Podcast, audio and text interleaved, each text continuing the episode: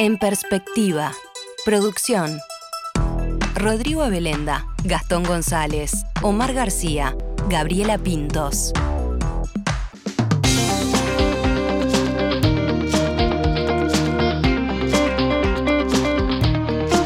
Abrimos, señoras y señores, la tertulia en este lunes 26 de diciembre del año 2022. La última tertulia de lunes de este año. Y además absolutamente presencial. No están de vacaciones ninguno de los cuatro. Voy saludando entonces a Eleonora Navata. Buen día. Buenos días. Felicidades para todos. Feliz Navidad, feliz Día de la Familia, como así lo, lo desee cada uno. Al lado de ella, de espaldas a la plaza también, Martín Bueno. Buen día. Buen día, Emiliano. Trabajando. Sí, trabajando una mañana. ¿Los tribunales abiertos a full? No, no, ya Ah. estamos en feria, creo. Yo igual hago pocos juicios, Ah. eh, pero, pero creo que está- no, estamos en feria. Sigo, Miguel Brechner, buen día. Buen día Emiliano, buen día a todos, muchas felicidades y un ¿Estás ratito. trabajando o qué? No, no, no, estoy eh, tenía varias cosas que hacer hoy y después me voy a ver a mis nietos que ya están todos en el este, así que directamente a, a ser de abuelo. Y Agustín Iturralde, buen día. Buen día, Emiliano. Feliz Navidad atrasada para, para todos. ¿Cuándo arrancás con la licencia? Ya, ya arranqué en realidad. Yo Ah. estoy de licencia. En un rato me voy, me voy para, para Rocha, para lo de mi suegro. Así que esta es mi última actividad, mi última tertulia por unas semanas. en la escalerilla del avión, o mejor dicho, con un, con un pie en el estribo. Bueno, vamos, vamos con el primer tema. El presidente Luis Lacalle Pou asistirá acompañado por los exmandatarios José Mujica y Julio María Sanguinetti a los actos de asunción de Luis Ignacio Lula da Silva como nuevo presidente de Brasil el primero de enero. Lacalle Pou informó esta decisión, la dio a conocer en el discurso que ofreció el jueves pasado, durante la inauguración de la doble vía de la Ruta A3 entre la Ruta 1 y la ciudad de San José. Eso es lo que tiene que, que demostrar Uruguay. No se van a llamar a sorpresa si les digo que tengo alguna diferencia política con el presidente Mujica y que tengo más coincidencia con el presidente Sanguinetti. Pero ¿qué es eso? Eso es la continuidad democrática, institucional y republicana que en el mundo de hoy pocos países en todo el globo terráqueo lo pueden mostrar.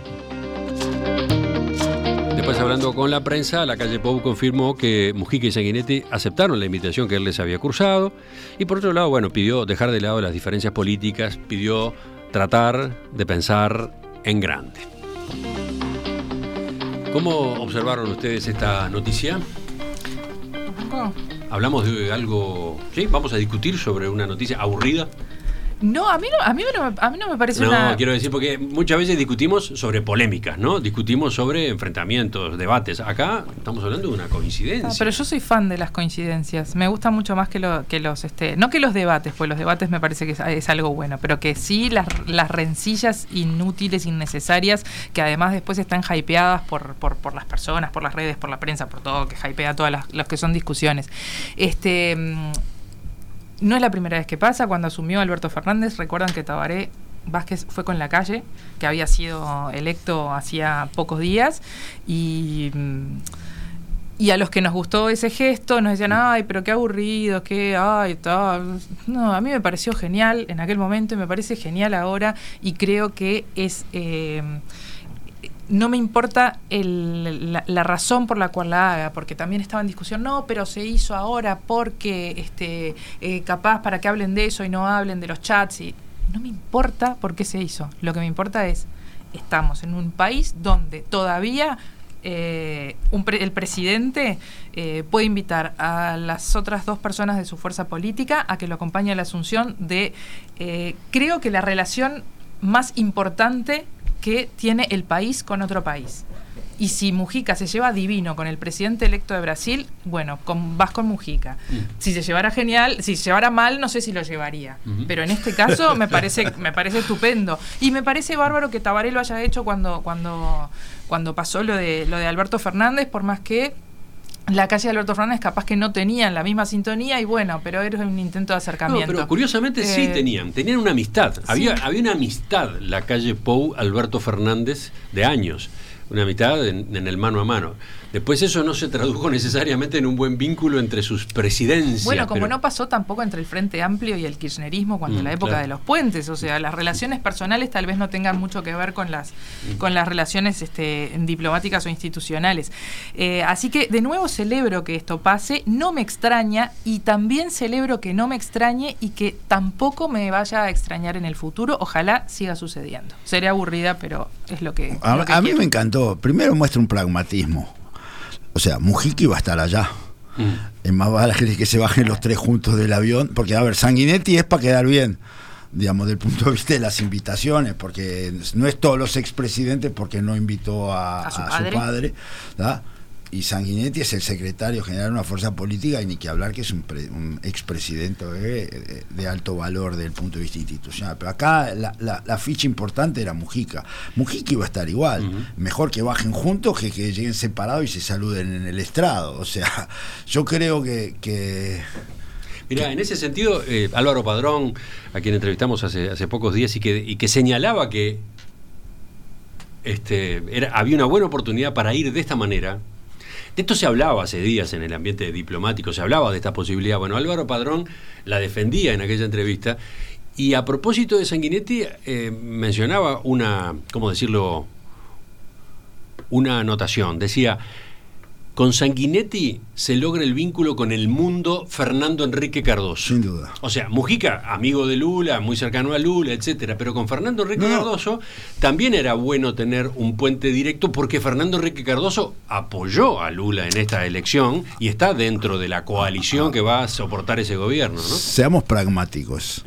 Hay que mejorar la relación con el Mercosur. Se deterioró innecesariamente en apuestas que no se han cumplido ni creo que se vayan a cumplir. Hoy lo mejor que podemos hacer es hacer un, cambio, marcha atrás y ubicar el auto en la, en la ruta correcta. Y si para eso hay que usar a Mujica, a Sanguinetti, a todo el que sea, hay que hacerlo. Porque, eh, o sea, además de gritarse y pelearse y cosas, tenemos que vivir en el Mercosur. O sea, y, y creo que en ese sentido está bien, además de que lamentablemente en el único lugar donde ese espacio se da naturalmente es en relaciones exteriores. Seguimos. Martín, Agustín. A mí me, a ver, obviamente que también me gustó, voy a capaz a, a ir un poco más a lo, a lo pequeño, pero a mí me parece que por un lado es un gesto de grandeza de Mujica enorme, y creo que hay que reconocerlo. Yo que en términos generales, eh, con el MPP tengo una, me da siempre un poco de, de, diríamos, de, de cosa negativa, ¿sí? Eh, o sea, el, el gesto de grandeza de Mujica es enorme, porque Mujica ya tenía en ese evento un lugar importantísimo. Mm. Y Mujica en el exterior, Nicolás en Brasil y Nicolás en la Asunción de Lula, es un rockstar. O sea, Mujica es un rockstar en ese lugar y va a ser muchísimo más importante que el presidente de la calle Pou, que va a tener un lugar de reparto de segundo o tercer orden. Entonces creo que es un gesto de Mujica enorme, enorme y hay que valorarlo como lo que es. No solo institucional, también, eh, o sea, le tiende la mano eh, al país y le tiende la mano si uno escucha, diríamos, en la aldea qué se dice del gobierno de la calle Pou, no, que dice, por ejemplo, el MPP o que dice parte del Frente Amplio sobre el gobierno de la calle Pou, y después Mujica hace este gesto, claramente creo que, que- que- me parece que hay que destacar, diríamos, que realmente puso por delante los intereses del Uruguay. Pero realmente lo puso por delante. Y después es un gesto de inteligencia del presidente de la calle Pou, ¿no? Que iba a quedar eh, en un rol protocolar, formal, y que ahora pasa a ser. eh, y Sanguinetti, para esto es muy vivo. Esto últimamente Sanguinetti lo veo en esto muy, muy inteligente. Pasa a ser, diríamos, seguramente de las crónicas de la Asunción, Uruguay se va a llevar un lugar destacado. De la nota de color, por una nota de color importante, ¿tá? que va a salir en todos los medios, como Uruguay, y eso sigue, eh, digamos, funcionando para vender al Uruguay. Es lo que mejor nos sale. A veces a uno le da un poco de cosa que, che, es lo único que nos sale. Pero no importa, es lo mejor que nos sale y hay que seguir haciéndolo. Pero es lo mismo que el video de la Expo Dubai Lo y los discursos acá en el. Parlamento. El video del discurso de la Expo Dubai es Uruguay es un país donde se reconoce el pasado y en los discursos del Parlamento el pasado no existe. Es idéntico al revés. Absolutamente.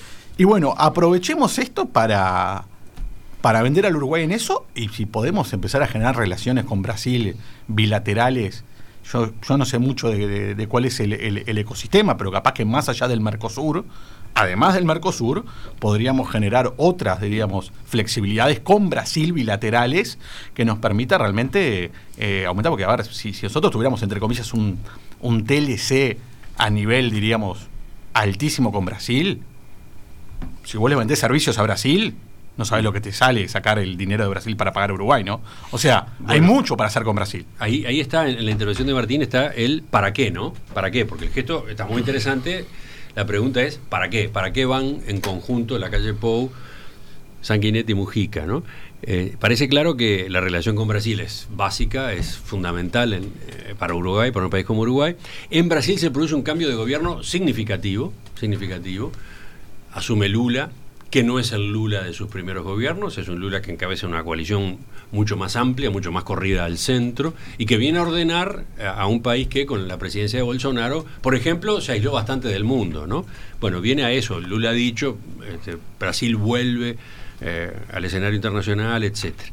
En ese contexto, Uruguay tiene eh, reclamos, ¿no? Viejos reclamos a propósito de cómo funciona el Mercosur, y parecería conveniente que esos reclamos, que esos planteos fueran hechos no solo por el presidente actual, sino por todo el país. Creo que esa es una de las ideas, pero a, ver, Agustín, ¿cómo lo ves tú? Sobre el tema general no, no, no voy a, redundar porque creo que estamos todos de acuerdo, creo que es, todo ganancia, creo que habla bien de, de todos y en particular del expresidente Mujica, comparto en, en eso. Eh, no me queda así un ejercicio contrafáctico, claro, ¿qué, qué alternativas tenía? Eh, cómo, ¿Cómo hubiera quedado eh, Mujica si, rechazaba esta invitación? Pero no importa, lo que pasó es lo que pasó y es un muy buen gesto eh, que creo que, hay que destacar y, es justo hacerlo.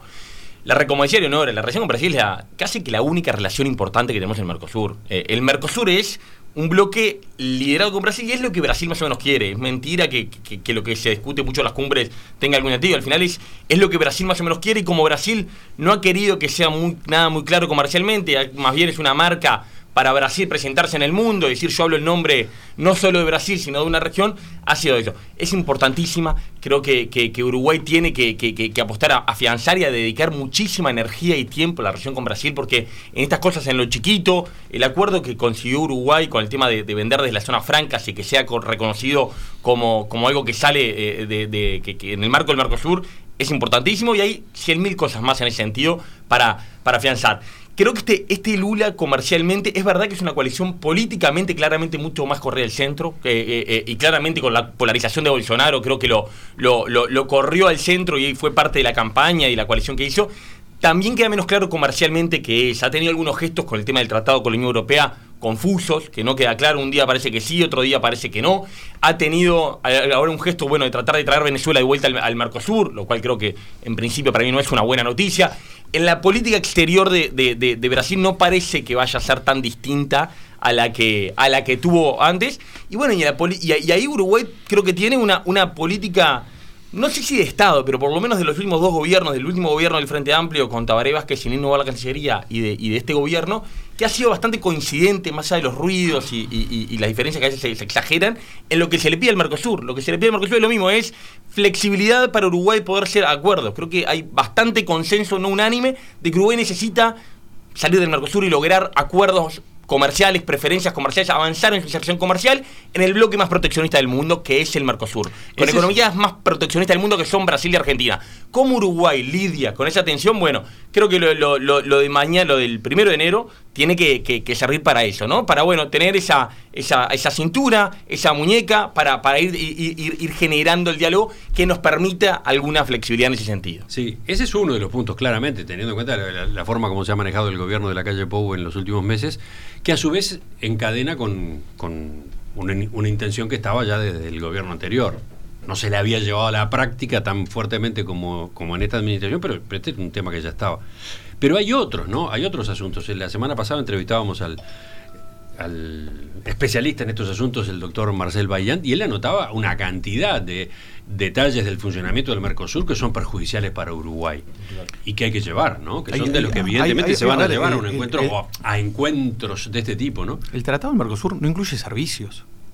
Estamos en el 2022, casi 2023, no incluye servicios. Mm. Vender servicios a Argentina, Brasil y a Paraguay es un drama con las economías, aparte proteccionistas, Y con la retención. con las retenciones, con, la, con las regulaciones de tipo de cambio que tiene Argentina, pero Brasil, mucho más aceitado y profesional, también tiene un montón de, de- de temas con el real y el dólar. Y el Mercosur no incluye servicios.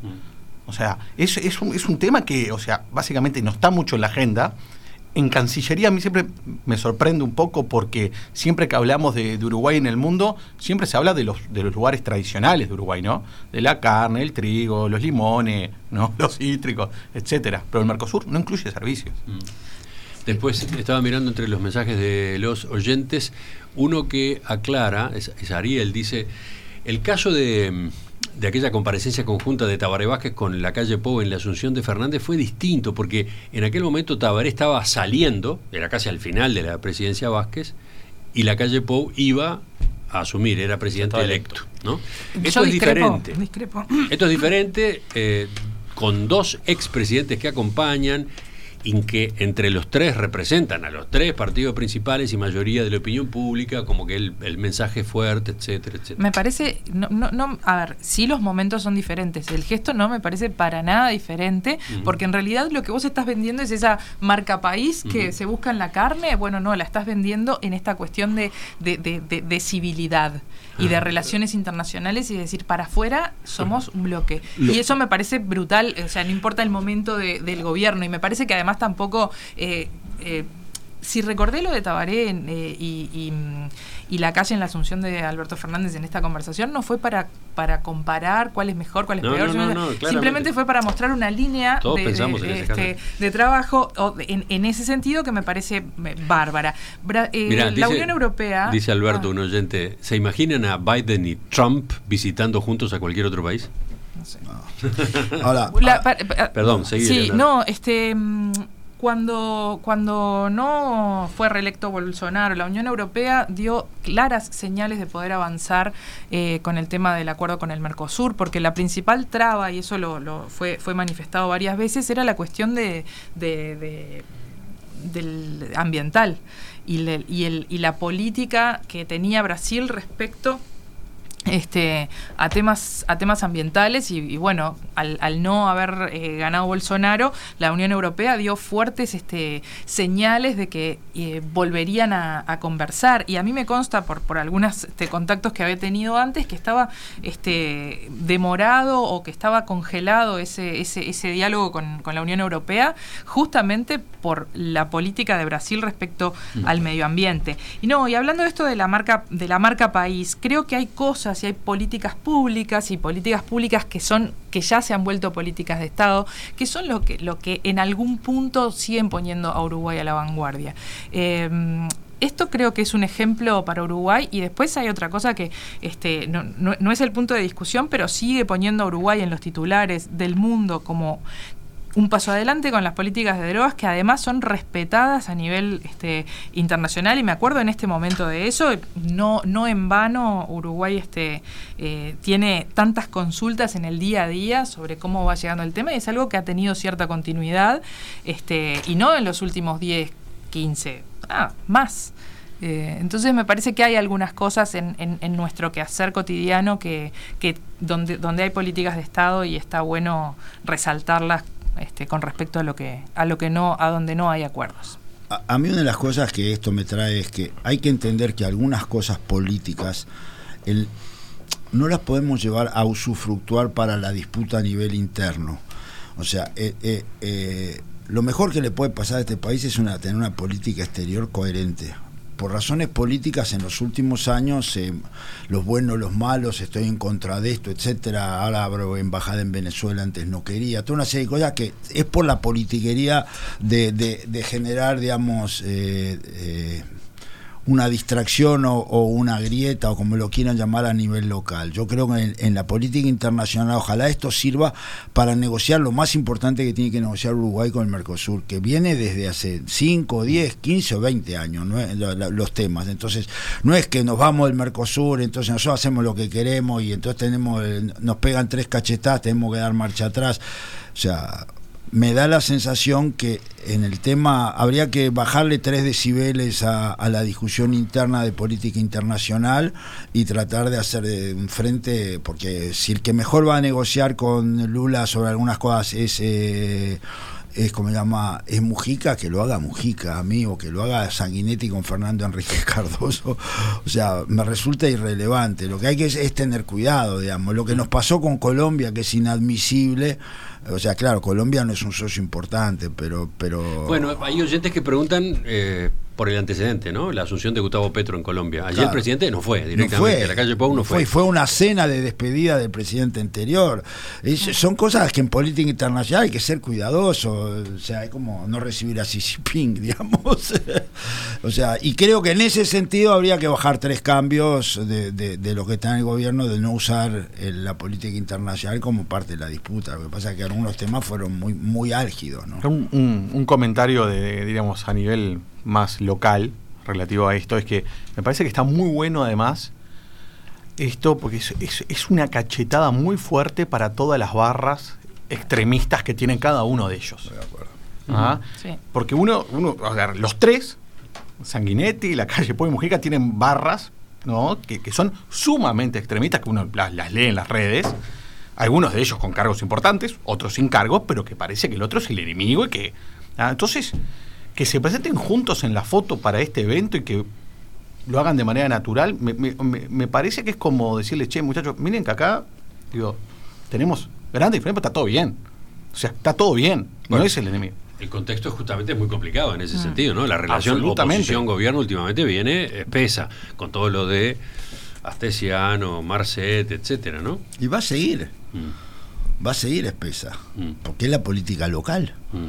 Ver, sí, pero igual, igual, igual yo no, desde el punto de vista institucional es Sí, no, no, yo estoy de acuerdo que eh, seguramente, pero igual eh, hay, hay algunas cosas que creo que bajan, porque vos con un, ah, vos con un delincuente, con un corrupto o con algo que es horrible, vos no te parás a sacarte una foto en algo tan importante. No haces un viaje en conjunto. No, pero nadie, Ah, pero yo creo que que nadie registra esto. no, no, Ah. al revés. Yo creo que lo que está pasando de política local es parte de la política local, que es menor en una cantidad de cosas y se exagera por un lado, exagera para el otro. Hay voceros que son, habría que silenciarlos, enseñar, como decía, que el silencio también es una buena manera de hacer política.